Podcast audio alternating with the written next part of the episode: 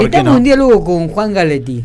Juan es sociólogo, profesor, tuvo muchos años en Capital, volvió, es, es piquense, volvió a la ciudad General Pico, este, y lo tenemos en línea para charlar un poquito sobre los cambios sociales, charlar, un, profundizar un poco este tema que, que por ahí nos preocupa, ¿no? La, lo, vertiginoso que son los cambios hoy en día que se están dando dentro del ámbito de la sociedad, de la educación, de la realidad de la vida de cada uno de nosotros. Juan, un gustazo eh, poder tenerte al otro lado. Buen día, acá estoy con Matías y con Alejandra compartiendo la mesa de la redacción por Infopico. Hola, buen día Miguel, Mati, Alejandra. Buen día. Buen día a los oyentes. Bueno, todo tranquilo, todo bien, Juan. Gracias por estos minutos, ¿eh? No, por favor, gracias a vos. Bueno, contanos un poco. Ayer, bueno, tirábamos algunas temáticas. Vos me, me, preguntabas con qué querés que arranquemos, dónde querés que poner el foco. Me tiraste varios, varios temas y, me quedé. Eh, me tiraste educación, política, trabajo, pobreza, y me quedé con el tema de los cambios sociales porque yo creo que tiene que ver un poco también con la realidad que estamos viviendo, ¿no? estos cambios que se están dando en todos los ámbitos de la sociedad este, y que evidentemente nos afecta o bueno, nos llama la atención o no sabemos cómo reaccionar ante ellos. ¿Qué, qué lectura haces? Es un tema enorme. Es un tema eh, enorme porque son procesos históricos que escapan a la voluntad de las personas y de los propios estados hoy escuchaba cuando hablaban de eh, aterrizando en pico. Y se me generaban un montón de preguntas, porque recuerdo allá por el 2012, 2013, cuando la Cámara de Comercio impulsó un acuerdo con los grandes supermercadistas para no abrir los domingos. una iniciativa muy interesante eh, de la Cámara y, fue un pacto de caballeros, donde los grandes supermercadistas acordaron entre ellos no abrir los domingos y eso generó que todos los pequeños comercios del centro no abrieran los domingos, que el domingo es un día familiar, es una tradición comunitaria, los almuerzos eh, reúnen a la familia, es un día de encuentro, es parte de la tradición comunitaria. Bueno, estos cambios sociales vienen a llevarse puesto a las tradiciones. Pico pudo frenar parte de este movimiento, este espíritu de época que viene a desanudar las tradiciones. Me gustaría saber qué va a hacer Pharmacity el fin de semana, porque si Pharmacity abre el domingo va a generar eh, un cambio enorme en el centro. De verdad. Los cambios sociales eh, tienen su lado positivo y tienen su lado negativo. Yo pensaba anoche, después de que me dijiste, bueno, charlemos un poco sobre los cambios sociales, a partir de dónde plantearlo y creo que el, eje, el punto de inflexión, la vuelta de página se da a comienzos de los 90 con lo que se conoce el, como el consenso de Washington, cuando las grandes potencias, frente a la caída de la Unión Soviética, impulsan transformaciones para unificar un mercado global, un mercado de consumo global. Y esto implicó, por lo tanto, romper y quebrar todos los mercados internos surge el neoliberalismo. El neoliberalismo es una palabra un tanto fetiche que se utiliza mucho, pero el neoliberalismo tiene como propósito romper con todas las identidades colectivas, partidos políticos, sindicatos, estados, familia. Apunta a desagregar todos esos colectivos para llevarlos a sus elementos básicos y a partir de ahí reconfigurar un nuevo ordenamiento. Eso es lo que empieza a pasar en los 90, que empieza a acelerarse y que hoy estamos a una velocidad que es tremenda, que es abrumadora.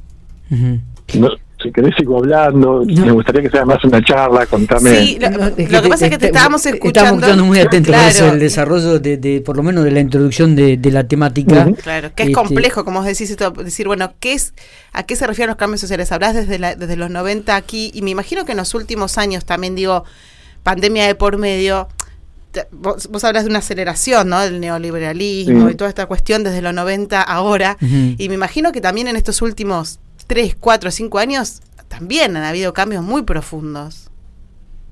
El cambio que dejó la pandemia es todavía es difícil de leerlo. Mm. Uno lo percibe, lo percibe.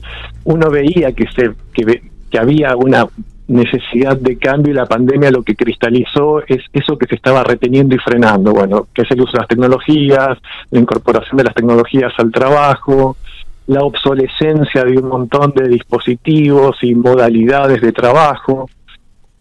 eh, esto se traduce también en estrés, en el malestar, en baja el umbral de tolerancia a la frustración, mucha irascibilidad, eh, ha aumentado mucho eh, la explotación laboral. son cambios que, bueno, vinieron para quedarse. En lo específico de... Sí, te escucho, Miguel. Digo, ¿cómo, cómo se miden estos cambios sociales? ¿Cómo, cómo los medís? Sí, lo medís hablando con la gente. eh, yo, yo trabajo en el ámbito educativo, circulo mucho por el ámbito educativo y, y se siente mucho el malestar. Se siente mucho también eh, la dificultad para implementar un nuevo orden. O sea, mm, la educación, tanto el trabajo también, pero eh, específicamente en lo que es la educación, tenemos instituciones que les cuesta adaptarse a los cambios la institución per se tiende a estabilizar ciertas normas, ciertos comportamientos, ciertas rutinas. Y, hoy estamos en una sociedad donde esas normas, esas rutinas, esos comportamientos ya no son viables. Reclaman cambios. La jornada de trabajo de ocho horas no va más en el mundo de hoy en día. Escuchás a los docentes y te dicen trabajo siete días a la semana, no tengo a las 9 de la noche, 10 de la noche, 11 de la noche estoy corrigiendo, estoy respondiendo mails, estoy respondiendo WhatsApp. O sea, y eso afecta mucho las subjetividades. También es cierto que en el ámbito laboral ha cambiado mucho, hubo cambios realmente profundos a partir de la pandemia, ¿no? Donde gente se ha independizado, ha generado otros proyectos, eh, ha comenzado a, generar desde su propia casa este proyectos que después le fueron dando resultados. Eh, esto también se está dando y se ha dado, este Juan. Claro que sí. Por eso ya al principio decía, tiene su costado bueno y tiene su costado negativo. Eh, eh, el uso de las tecnologías te abre a, todo un mundo infinito de posibilidades.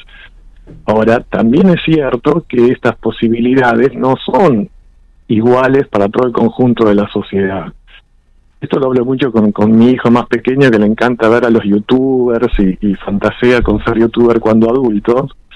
Y yo le digo, mira Tiziano, cuando vos analizás los youtubers, detrás de cada, de cada uno de esos youtubers son todos ingenieros informáticos, tienen maestrías, doctorados, postdoctorados.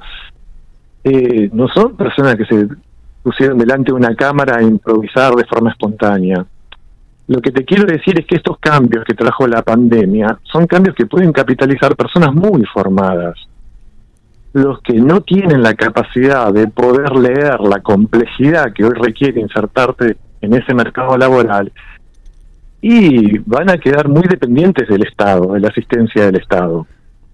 Un Estado cada vez más debilitado, cada vez más erosionado en sus bases, cada vez más deslegitimado. Entonces, lo que asoma es un escenario donde las desigualdades van a ser todavía más grandes que las desigualdades que se iniciaron en los 90.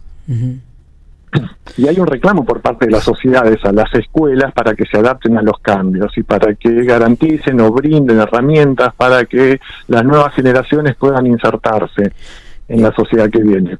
Eh, eh, eh ya, Matías, quieres una preguntita, pero me, me quedé con esto de las escuelas, porque, a ver, desde que tengo uso de razón, uno que ha trabajado, ya soy jubilado docente, digo, pero siempre se le ha reclamado esto a la educación, ¿no? Y nunca hubo un cambio profundo o una política de Estado que le diera estas herramientas a los estudiantes. ¿Cuánto hace que venimos pidiendo estos cambios, Juan?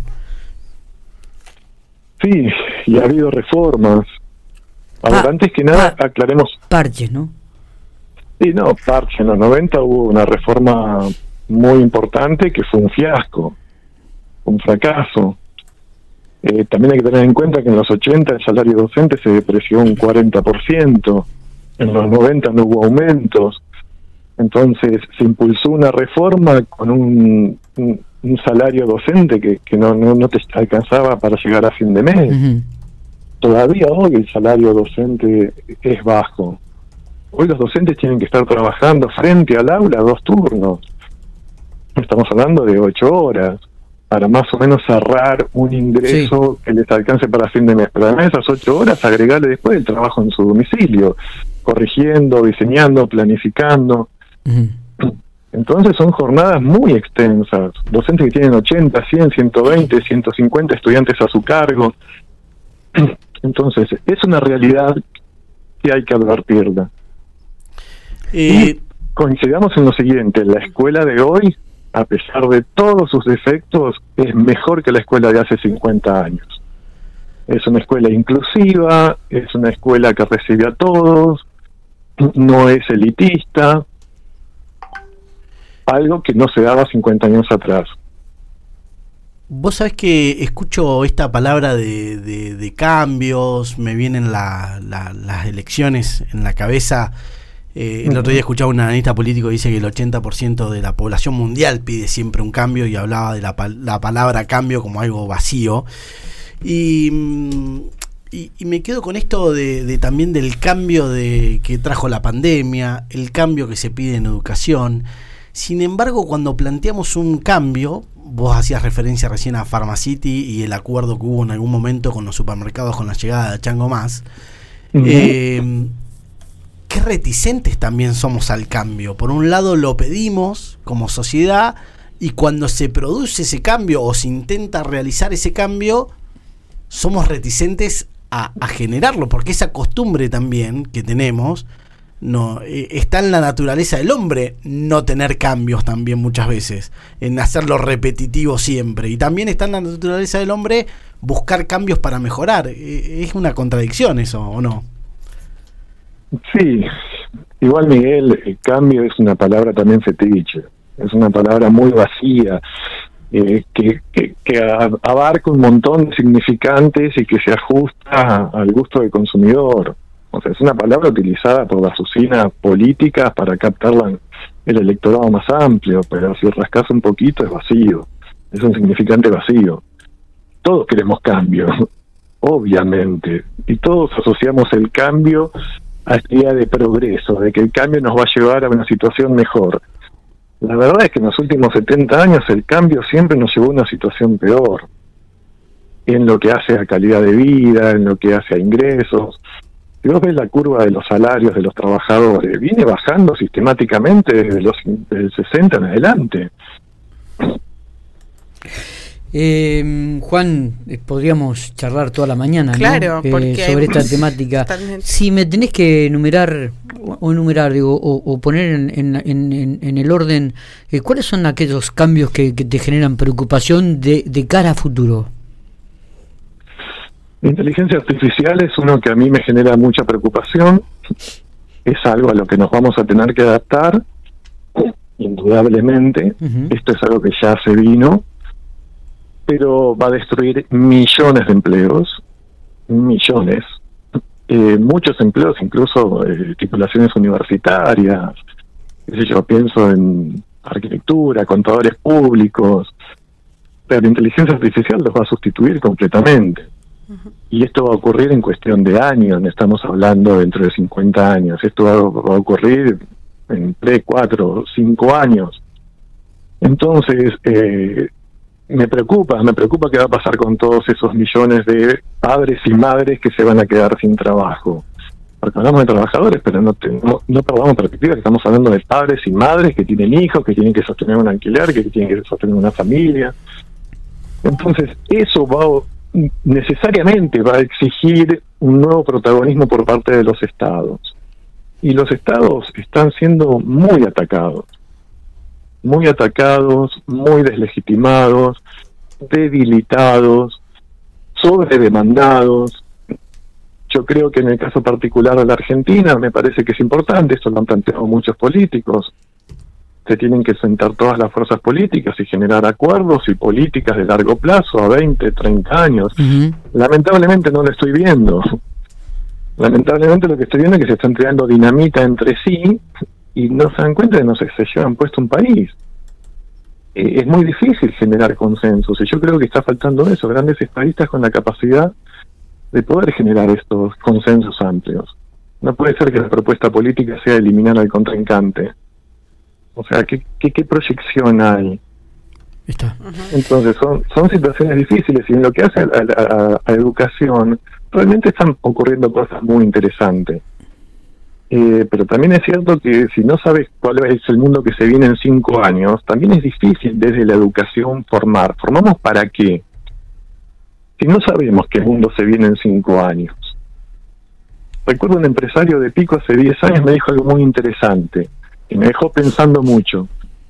Me dice, yo lo que necesito que la secundaria, los pibes que salen de secundaria, los formen en compromiso y responsabilidad.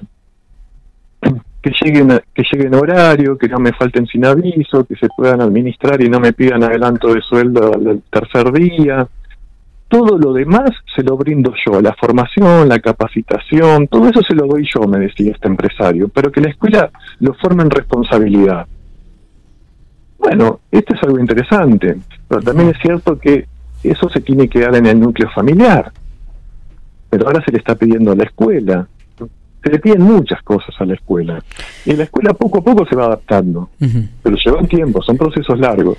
Juan, eh, te comprometo a seguir charlando la semana que viene. No quiero usar, no quiero usar tu tiempo, pero realmente hay mucha gente que nos está escribiendo y, y, está muy muy prendida a esta temática que has desarrollado, hablar sobre inteligencia artificial, hablar sobre la seguir hablando y profundizando sobre la educación, me parece que son temas que hacen al, al, al común denominador de, de, nuestra vida diaria. Eh, Así que te, agradezco muchísimo estos minutos que has tenido eh, y te comprometo para que podamos seguir charlando, ¿te parece? Me parece bien, Miguel. Quedamos así. Eh, abrazo grande. Vale, Alejandra. Gracias. Un saludo.